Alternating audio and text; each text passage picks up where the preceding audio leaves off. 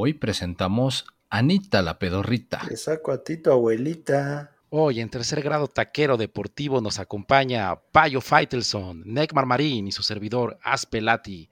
Y tenemos de invitada a la titular de la Conambre. Sí, dije Conambre y no lo voy a corregir. Nel, ¿qué? Saquen a chingar a su madre Lani Guevare. Sí, pinche vergüenza. Ahora resulta que hasta mejor las empresas gringas y los tiburones locales apoyan a nuestras nadadoras. A ese Anne Desbergue, pura de árabe. Saquen los toppers para darle hasta para llevar. Es que no mames, después del ridículo de los Olímpicos no creí que se superara.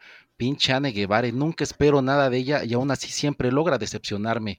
Vale pito. Mira que escudarse en disque la ley con tal de no hacer su chamba.